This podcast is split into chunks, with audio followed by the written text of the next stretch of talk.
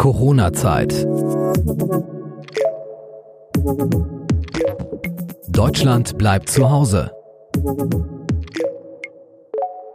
Hallo und herzlich willkommen zur Corona-Zeit. Heute spreche ich mit Tobi aus Hamburg. Hallo Tobi. Hallo Steffi. Äh, Tobi, du bist Lehrer aus Hamburg. Schön, dass du dabei bist. Wie geht's dir? Ja, gut, danke. Ähm, wilde Zeiten auf jeden Fall im Moment. Wie ist denn aktuell deine persönliche Situation? Arbeitest du im Homeoffice? Ähm, gehst du arbeiten? Musst du das Haus verlassen? Mm, ja, also so grundsätzlich bei mir persönlich ist es so, ich mache äh, viel von zu Hause, alles was natürlich geht. Mit drei Kindern ist das ähm, auch nicht anders möglich. Ich fahre aber manchmal auch noch in die Schule tatsächlich, weil ich Musiklehrer bin, um Instrumente zu finden und sie dann zu Schülern zu bringen oder zu fahren oder zu schicken. Das ist gerade so ein Job, den ich äh, im Moment auch mache. Der war vorher nicht da. Also verschiedenste ähm, Arbeitsorte, die es auch äh, vorher nicht gab. Also zu Hause arbeiten ist schon aber das meiste im Moment, ja. Das heißt, du bringst Instrumente zu Schülern oder sorgst dafür, dass die Schüler an ihre Instrumente kommen, weil sie von zu Hause aus üben oder Fernunterricht bekommen? Wie sieht das aus? Warum brauchen sie jetzt die Instrumente? In Hamburg war es so, dass der, die Corona-Quarantäne gestartet ist, nachdem die Ferien gerade vorbei waren. Das heißt, die Schüler wussten vor den Ferien noch nicht, was nach den Ferien passiert. Wir natürlich auch alle nicht. Und das bedeutet, dass die äh, Schüler, die ihre Instrumente in den Ferien in der Schule hatten, die mussten ja irgendwie an die Instrumente kommen. Es war aber verboten, in die Schule zu kommen als Schüler. Das heißt, äh, irgendwer musste die Dinger ja da rausholen. Da haben wir Musiklehrer gesagt, okay, dann machen wir das jetzt, gehen da rein und versuchen die irgendwie zu sortieren man kann sich vorstellen, nicht alle Schüler sind sehr gut sortiert oder geordnet. Das heißt, es liegen Instrumente überall manchmal rum. Wir haben hier eine äh, Schule mit viel ähm, musikalischer, mit musikalischem Profil. Das heißt, da gibt's Schüler, die haben ihre Instrumente in einem riesigen Raum, muss man sich das vorstellen, mit vielen Instrumenten und dort ähm, sucht man dann nach einzelnen Etiketten, wo der Name draufsteht und genau, dann wird das eben rausgeholt und dann irgendeine Übergabe vereinbart wir haben verschiedenste Formen von Übergaben. Das heißt, es gab Schüler, die haben sich dann irgendwo an einem Straßenrand getroffen und man per Handy hat sich verabredet und dann hier ist dein Instrument, hol das jetzt ab und äh, ich stell's dir dahin, du nimmst es und dann fahren wir beide wieder weg. Das war so eine Möglichkeit.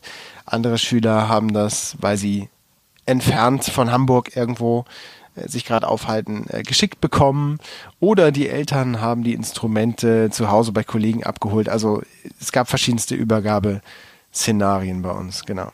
Und jetzt haben alle Schüler ihre Instrumente und das heißt, wie können sie jetzt üben, lehren? Wie bringst du sie jetzt dazu, quasi den um Unterricht umzusetzen? Also grundsätzlich sind bei uns natürlich nicht alle Schüler mit Instrumenten ausgestattet, muss man mal sagen. Das heißt, der Musikunterricht ist im Moment leider äh, nicht so die Priorität für die meisten Schüler. Die machen natürlich zu Hause gerade erst so eher so Mathe, Deutsch, Englisch, Hauptfächer, die äh, für sie wichtig sind und vor allen Dingen auch die die Schulleitung und die Schulbehörde für wichtig hält. Aber die Schüler, die ein Instrument erlernt haben oder die vorher Musik gemacht haben, die versuchen wir natürlich jetzt zu motivieren, gerade in dieser Corona-Zeit das zu machen, weil, hey, ich meine, was gibt's Besseres als in Quarantäne lange am Instrument zu üben? Die Möglichkeit hat man meistens im Alltag nicht. Das heißt, wir versuchen natürlich die Schüler zu motivieren und denen Aufgaben zu schicken. Bei uns ist es so, wir haben verschiedene musikalische Konzepte, wie wir die Schüler an, ans, ans Musikmachen kriegen. Äh, zum Beispiel haben wir eine Bläserklasse. Das bedeutet, dass die Schüler ein Instrument lernen, von der fünften Klasse bis zur sechsten und dann bekommen sie Unterricht auf dem Instrument und die Kollegen, die die Schüler unterrichten, die stellen Aufgaben online im Google Classroom, so heißt es bei uns. Und da können die Schüler dann zu Hause dran arbeiten und üben. Die Schüler schicken manchmal auch Videos oder Aufnahmen, wo sie dann ihre Ergebnisse an uns weiterleiten. Das heißt, wir können hören und sehen, ah, die machen das ganz gut oder hey, du kannst da das, ähm, das FIS und so, das ist noch nicht ganz sauber, übt das nochmal.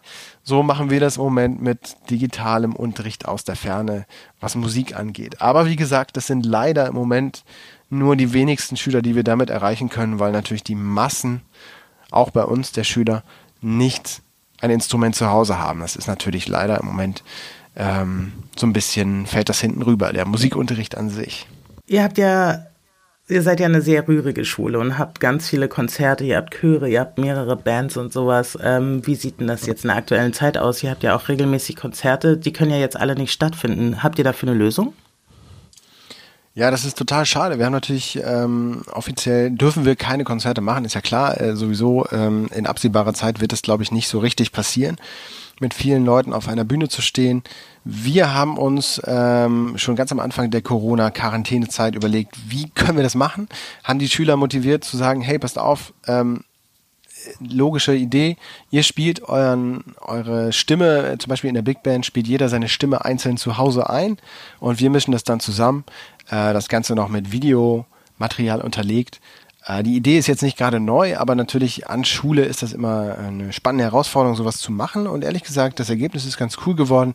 Die Schüler haben sehr, sehr viel geübt zu Hause und äh, eine Schülerin hat erzählt, sie hat 104 Takes gebraucht, bis sie dann den richtigen äh, den richtigen, ähm, die richtige Aufnahme geschickt hat. Aber es hat sich gelohnt, es ist richtig gut geworden und das ist auch eine neue Herausforderung, die es vorher nicht gab. Also die Schüler haben einfach gelernt, ich sag mal, auf den Punkt zu spielen und zwar genau in dem Moment, wo es, wo es drauf ankommt. Das machen sie beim Konzert natürlich auch. Und wir haben das Konzert eben digital gemacht mit ähm, Aufnahmen vom Chor und oder von der Big Band oder von anderen Ensembles und haben das online gestellt. Wo kann man das sehen? Das könnt ihr sehen auf www.heilwig.de. Da seht ihr das aktuelle Frühlingskonzert und da sieht man so ein paar Beiträge von Schülern, die das zu Hause eingespielt haben oder auch aufgenommen haben. Du hast gerade Google Classroom angesprochen. Das klingt ja schon sehr professionell. Wie ist denn eure Schule in puncto Fernunterricht Schrägstrich Digitalisierung aufgestellt? Seid ihr da gut gerüstet? Also es ist ganz spannend, in dieser Corona-Zeit kann man sagen, die Digitalisierung äh, schreitet, glaube ich, an jeder Schule in Deutschland mehr voran als in den letzten 20 Jahren, würde ich mal behaupten. Bei uns war das zumindest so. Wir hatten vorher ein von der Schulbehörde Hamburg installiertes System EduPort.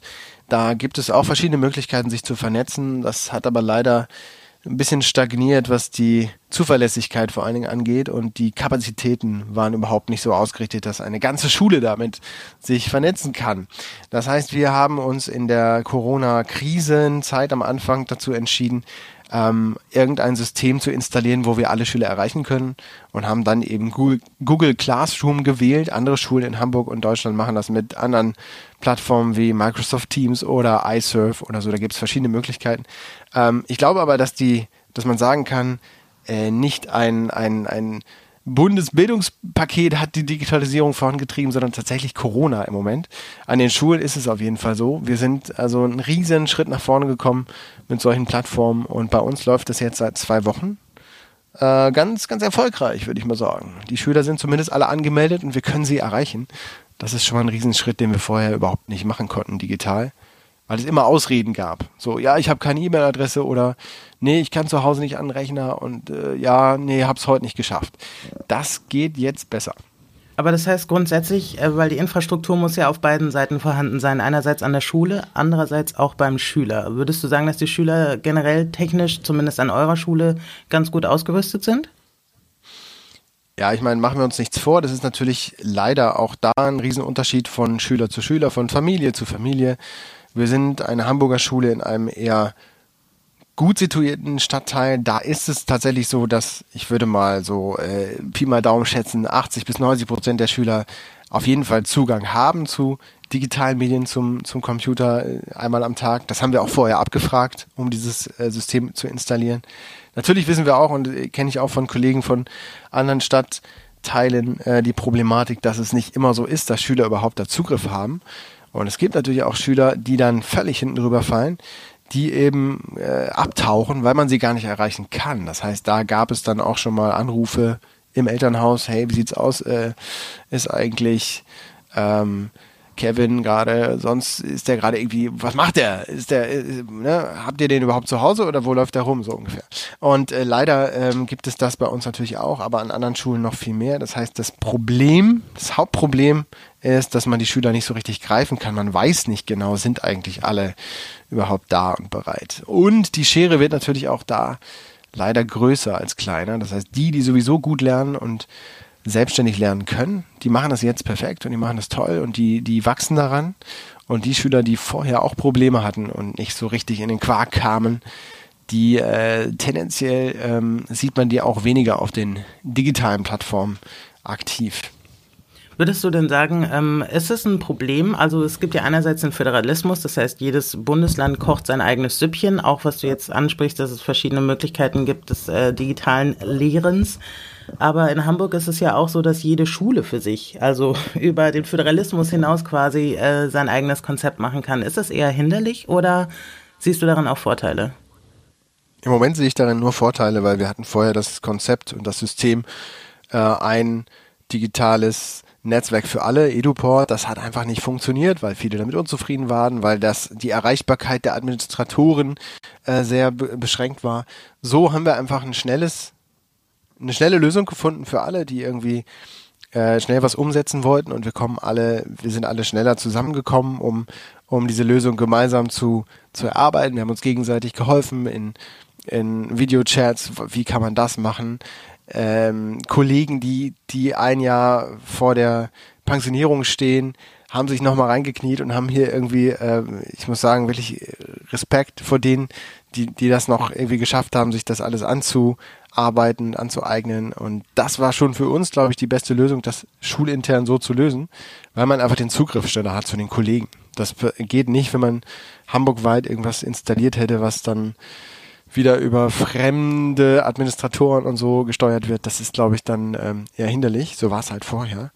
Und so ist es, glaube ich, der kürzeste Weg zum Erfolg.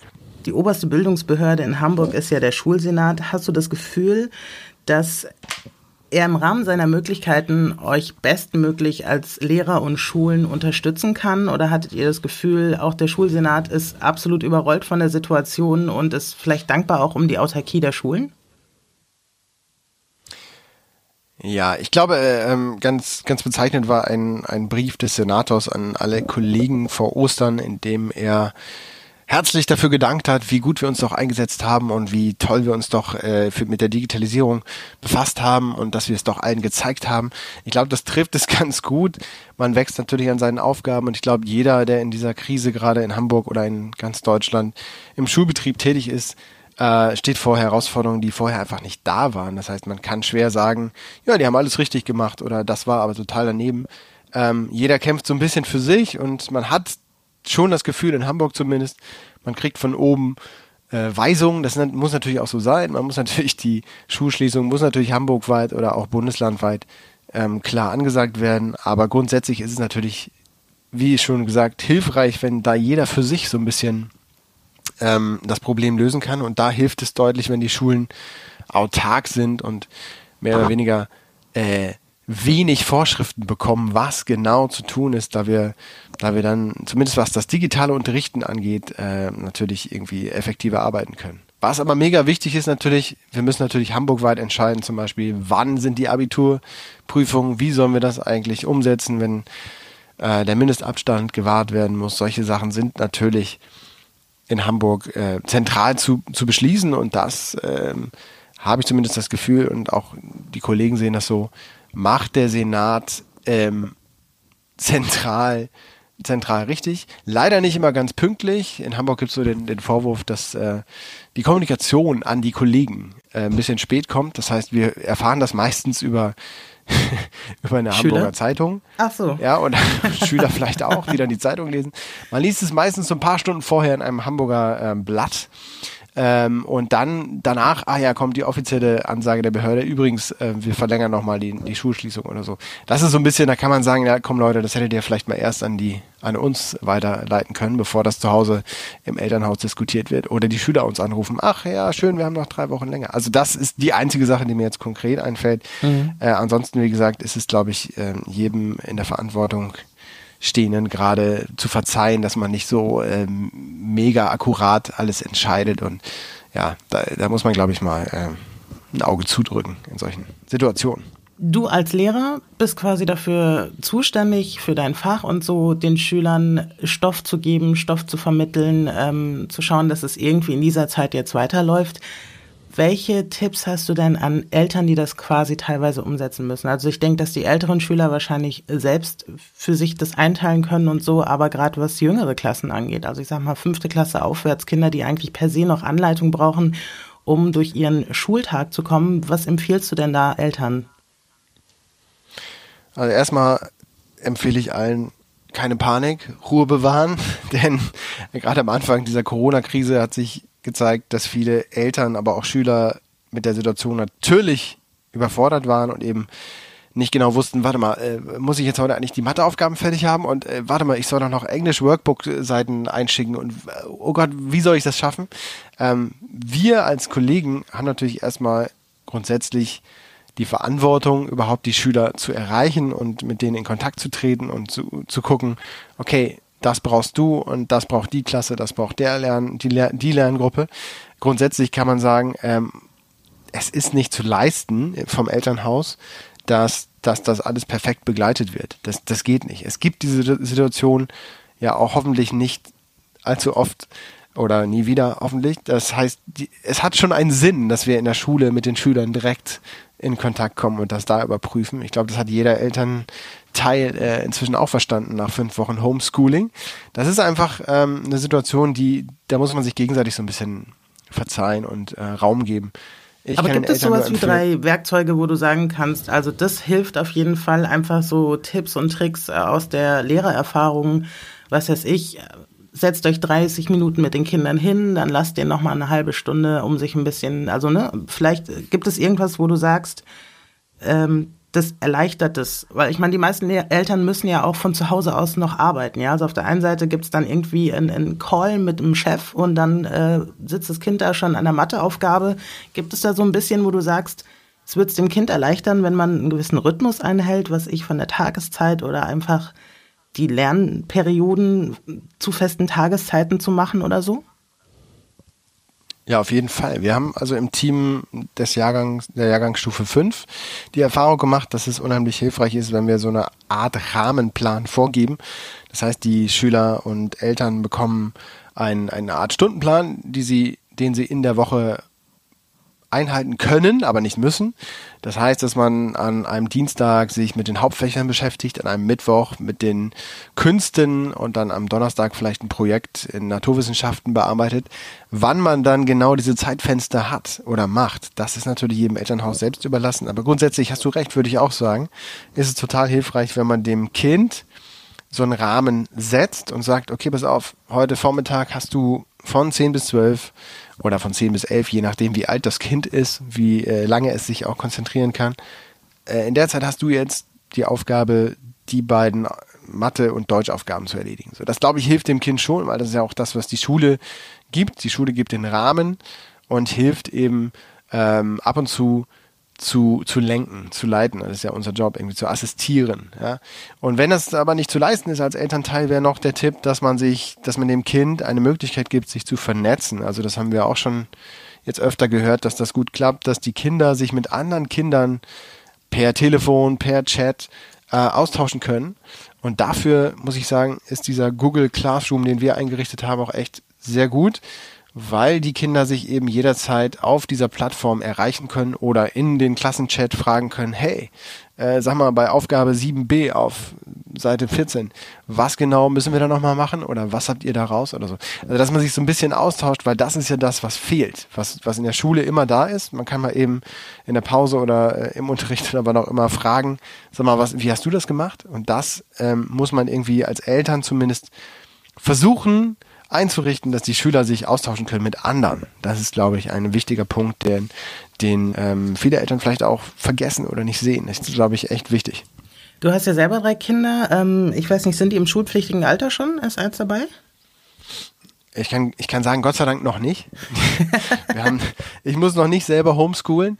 Ähm, nee, die sind alle sehr klein, also ein halbes Jahr und äh, zwei und vier. Das heißt, wir haben äh, richtig Party hier zu Hause, äh, richtig Party hier zu Hause, aber eben noch keine Aufgaben zu lösen oder so. Das heißt, die kriegen Corona auch nur so am Rande mit. Die fragen zwar immer mal, sag mal, Papa, wann ist eigentlich wieder Kita und wo ist überhaupt Milo? Aber ähm, also die besten Freunde oder so, die werden schon vermisst, aber grundsätzlich ist es schon ähm, eher so, dass wir das mit der Schule, mit dem Homeschooling noch nicht machen müssen. Und ich muss ganz ehrlich sagen, ich bin auch ganz dankbar. Ich glaube, das Hauptproblem ist ja nicht nur, dass die Eltern zu Hause mit ihren Kindern nicht ausgebildete Pädagogen sind, sondern es ist immer schwieriger, von Elternteile was anzunehmen. Mir geht das selber so, wenn mein Vater mir was erklärt hat früher, ich habe mich aufgeregt, ich habe das nicht hören wollen, weil man einfach nicht in diese Doppelrolle kommen will als Eltern, zu erziehen und noch was beizubringen. Das hat irgendwie nie so gut geklappt, muss ich sagen, bei mir zumindest. Und ich kann verstehen, wenn einige Eltern daran verzweifeln, weil das ist einfach, das ist einfach nicht der normale Job von Eltern, sich da pädagogisch irgendwie beratend ähm, äh, auszu, auszuleben. Du hast ja eben gesagt, dass ähm, deine Kinder fragen, wann es wieder losgeht mit der Kita. Das ist ja eine Frage, die wir selber nicht beantworten können als Eltern, weil wir keine Informationen haben. Wie löst du das? Also was sagst du deinen Kindern? Also meinen Kindern sage ich, das ist vorbei, wenn nicht mehr so viele Menschen krank sind ähm, und wir wieder nach draußen können und uns mit Leuten treffen können. Das ist natürlich eine Erklärung, die reicht einem Vierjährigen erstmal so. Der versteht so ganz grob, dass es da irgendwie so ein kleines Virus gibt. Wenn das jetzt die Fünftklässler fragen oder unsere Oberstufenschüler, die natürlich Verbindlichkeit haben wollen, was die Abiturprüfung angeht, dann müssten wir schon ein bisschen mehr spekulieren. Das tun wir auch. Ich meine, das tun wir alle und es ist ja auch gut, demokratisch zu diskutieren, wann es wieder weitergeht. Äh, und wir ähm, an unserer Schule haben so ein bisschen die Vermutung und auch die logische Idee, dass es daraus hina darauf hinauslaufen wird, dass die Abschlussjahrgänge, die entscheidend sind für den, fürs Weiterkommen, nämlich Klasse 6, Klasse 10 und eben die Abitur relevanten ähm, Jahrgänge S1, 2, 3, 4, dass die in erster Linie wieder hochgefahren werden und dann äh, geguckt wird, okay, wie, wie kann man das organisieren? Ne? Ansteckungsgefahr mindern, in der Schule nicht nebeneinander sitzen, sondern mit Abstand, vielleicht nur 15, 15er Gruppen, da macht man eine Schulstunde doppelt und hält die nacheinander und gibt tausend Ideen. Wir sind da ähm, gespannt, was am Mittwoch in oberster Runde in Berlin beschlossen wird. Äh, genau, grundsätzlich sind wir aber mit den Schülern insofern im Kontakt, als dass wir auch sagen, ja Leute, wir wissen es auch nicht so richtig. Äh, wir können uns nur irgendwie ähm, daran halten, was die Experten uns raten und das werden wir, das werden wir umsetzen. So und genau, wir werden das Beste draus machen. Also das ist so, ja. Ähm, und so also vom persönlichen Gefühl her, also glaubst du oder hast, hast du das Gefühl, das macht was mit den Kindern, diese Situation? Also hast du das Gefühl, dass es schon vielleicht psychologische Auswirkungen hat oder psychische Auswirkungen, dass die Kinder nicht wissen, hm. wie es weitergeht und dass sie ihre Freunde nicht treffen können, dass Spielplätze gesperrt sind, solche Sachen. Merkst du da was oder gibt es da vielleicht Feedback, also ob ja. bei deinen eigenen Kindern oder Feedback von anderen Eltern oder so, die nicht klarkommen? Ich glaube auch da, ich glaube da ist auch, ist es wieder sehr, sehr unterschiedlich ähm, von den Grundvoraussetzungen von den Bedingungen. Das macht man sich gar nicht so richtig klar. Wenn man da mal so gedanklich reintaucht in die einzelnen Familien, dann wird einem das bewusst. Äh, wir haben am, in der zweiten Woche der Quarantäne hier in Hamburg haben wir mal einen Rundruf gemacht in unserer Klasse, haben jeden, jedes Elternhaus einmal angerufen und gefragt, also off the record sozusagen, wie, wie geht's euch eigentlich? Äh, so, so wirklich, so zwischen den Zeilen mal gefragt, nicht jetzt habt ihr die Matheaufgaben schon fertig, sondern hey, sag mal, wie ist es eigentlich? Und mhm. da kamen sehr unterschiedliche Antworten. Ähm, das waren also teilweise sehr, ich sag mal, äh, überspitzt fröhliche Stimmungs, ähm, äh, ja, Antworten, wo gesagt wurde, hey, die, die Pandemie ist irgendwie das Beste, was uns passieren konnte. Wir haben hier richtig gute Familienzeit. Wir machen echt jeden Tag im Garten was. Es ist ja auch super Wetter und wir freuen uns und das ist toll und wir können ganz viel lesen. Also diese Antworten gab es schon und die kann ich auch nachvollziehen. Das ist auch schön. Die sollen, sollen sich auch freuen, aber man muss eben wissen und das, äh, jeder, der sich da so ein bisschen reindenkt, kann sich, kann ahnen, dass es natürlich genau die andere Seite auch gibt.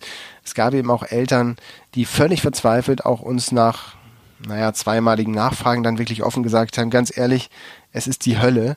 Wir halten das nicht länger aus. Das war in Woche zwei von fünf. Ähm, der, der schläft nachts schlecht und wacht auf, hat Albträume und ist völlig verzweifelt. Und äh, es gab auch schon tatsächlich Eltern, die gesagt haben, die Kinder erzählen von äh, ja, also wirklich von, von Suizidgedanken, also Kinder, die vorher sowas nicht hatten, die einfach völlig psychisch überfordert sind mit der Situation, was, warum muss das jetzt so sein? Also die das auch einfach in dem Alter von elf oder zwölf Jahren noch gar nicht richtig fassen können, ne? was da jetzt, was das für ein Einschnitt ist. Das, das gibt es beides und das ist eine unglaubliche ähm, Diskrepanz, die da, die da, die da herrscht zwischen den Elternhäusern, zumindest hier in, in Hamburg. Natürlich ähm, ist das in der Stadt immer noch mal extremer, weil es natürlich auch extremere Lebensverhältnis gibt. Es gibt die Eltern, die in einer ganz kleinen Wohnung in der Schanze irgendwie mit, mit drei bis vier Kindern leben, die jetzt nicht mehr auf Spielplätze gehen können. Die drehen am Rad natürlich. Also da habe ich auch, ähm, ja, tatsächlich eine Kollegin, die gerade wirklich äh, richtig kämpft, weil sie, die kommt überhaupt nicht dazu, Homeschooling zu organisieren oder digitales Lernen zu machen, weil sie selber ihre Kinder überhaupt erstmal jonglieren muss. Auch das ist natürlich in unserem Berufsfeld, ähm, wo ja viele Kinder haben, ähm, sehr, sehr unterschiedlich, wie geht man damit um. Und es gibt natürlich die, die auf dem Land wohnen, die irgendwie weiter rausgezogen sind, die sagen, ja, ist doch alles super, ich bin hier, kann meinen Garten genießen und ach ja, die, die, äh, die Tulpen äh, starten äh, und so. Das ist irgendwie, das ist also ein bisschen absurd unterschiedlich gerade. Und äh, genau, die Kinder sind, glaube ich, im Großen und Ganzen, ähm, hatte ich ja anfangs schon gesagt, auch da äh, schließt sich oder öffnet sich so eine Schere. Also denen, denen es sowieso gut ging vorher, denen geht es wahrscheinlich jetzt äh, zu Hause nicht unbedingt schlechter und die können sich gut organisieren. Und die, die es zu Hause schwer hatten, die gerne auch in die Schule gekommen sind, weil sie da ihre Freunde getroffen haben, weil sie ihre Freizeit da planen konnten und verbringen konnten und auch gerne nachmittags noch da geblieben sind für Angebote, die wir gemacht haben in der Schule. Ähm, die sind natürlich im Moment echt gekniffen und denen kann man nur wünschen, dass das Ganze so schnell wieder hochgefahren wird, dass sie da rauskommen aus diesem häuslichen, äh, ich sag mal, Katastrophengebiet im Moment. Das ist einfach so. Leider. Ja. Also ich meine, wenn, wenn du sowas hörst von Lehrern, klar, ihr seid keine Psychologen, aber was, wenn, wenn, wenn dir eine Mutter sagt, dann, der Sohn kämpft wirklich und hat äh, Suizidgedanken, was, was machst du da? Was, wie reagierst du darauf?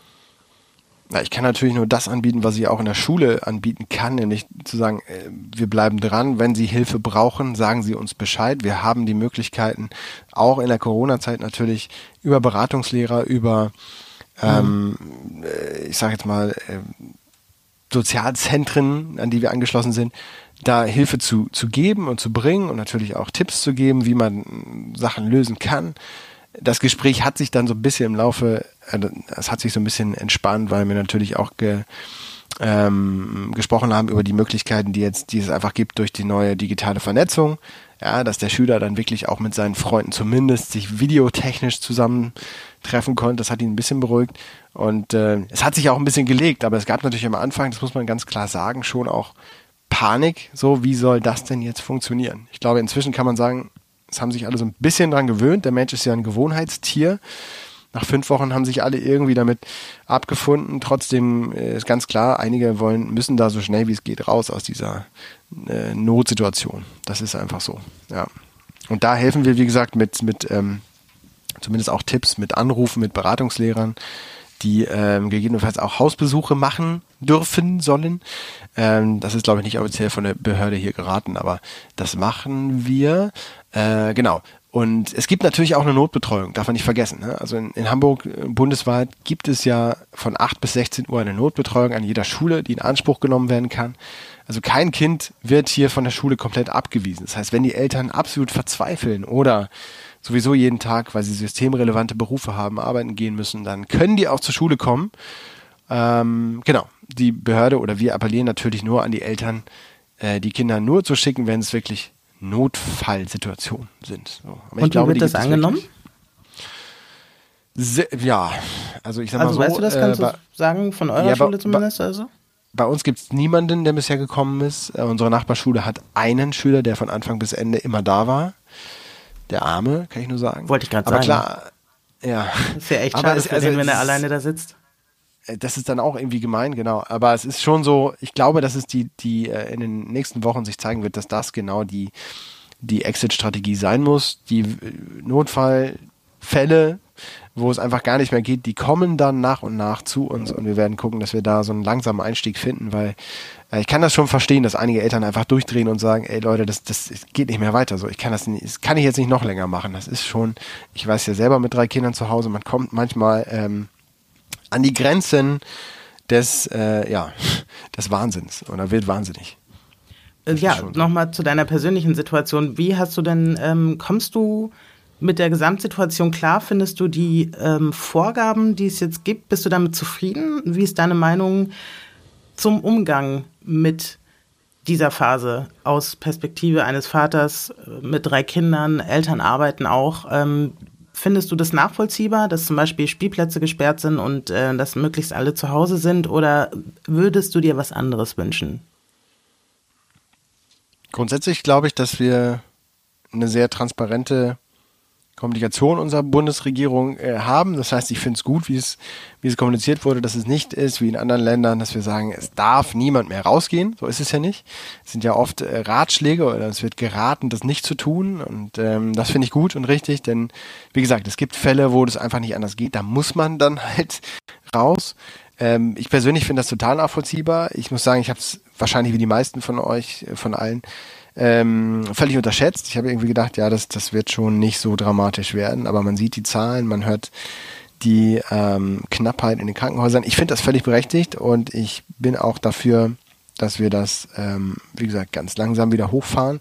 Ich finde auch die Maßnahmen im Moment völlig berechtigt. Das Zermürbende, finde ich eigentlich, ist, dass man nicht weiß, wie lange das jetzt noch so geht und was dann da noch kommt. Also wenn man so ein Mensch ist, der in dem Moment lebt, dann ist das gerade total geil, weil man irgendwie entspannt zu Hause sein kann. Möglichst natürlich, als Lehrer ist das, ähm, Entschuldigung, natürlich ähm, wirklich so, dass man sich gerade auch keine finanziellen Sorgen machen muss. Das ist in anderen Berufen völlig anders, das sehe ich ein. Also ich, ich spreche jetzt.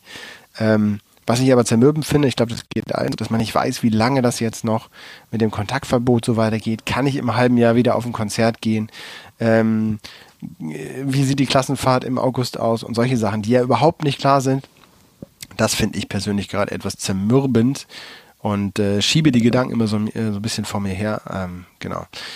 Und was mir selber so ein bisschen auf den Magen schlägt, sind immer die Schlagzeilen, die man liest. Ähm, wir haben hier zu Hause die, die neue Regel, Nachrichten nur einmal am Tag lesen oder nachgucken.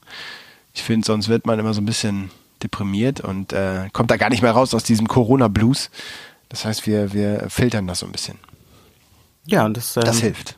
Das mache ich so ähnlich, muss ich mal ehrlich sagen. Ich habe äh, am Anfang ja. auch deutlich, also erstmal alles gelesen zum Thema, als es hier ankam sozusagen. Und ich habe gemerkt, es blockiert einen derart, dass ja. ich das jetzt auch zurückgefahren habe. Ich bin so auf zweimal am Tag, aber mir reicht eine Summary im Prinzip. So. Ja. Und dann versuchen, wieder in den Alltag zu kommen. Tobi, es hat mich total gefreut, mit dir zu sprechen. Herzlichen Dank für Gerne. deine Auskünfte, Einblicke und deine Meinung. Und wenn ihr mitmachen wollt, schreibt uns gerne eine E-Mail an post.coronazeit.de und wir hören uns zum nächsten Mal. Vielen Dank, Tobi. Tschüss. Ciao, ciao. Tschüss. Corona-Zeit. Deutschland bleibt zu Hause.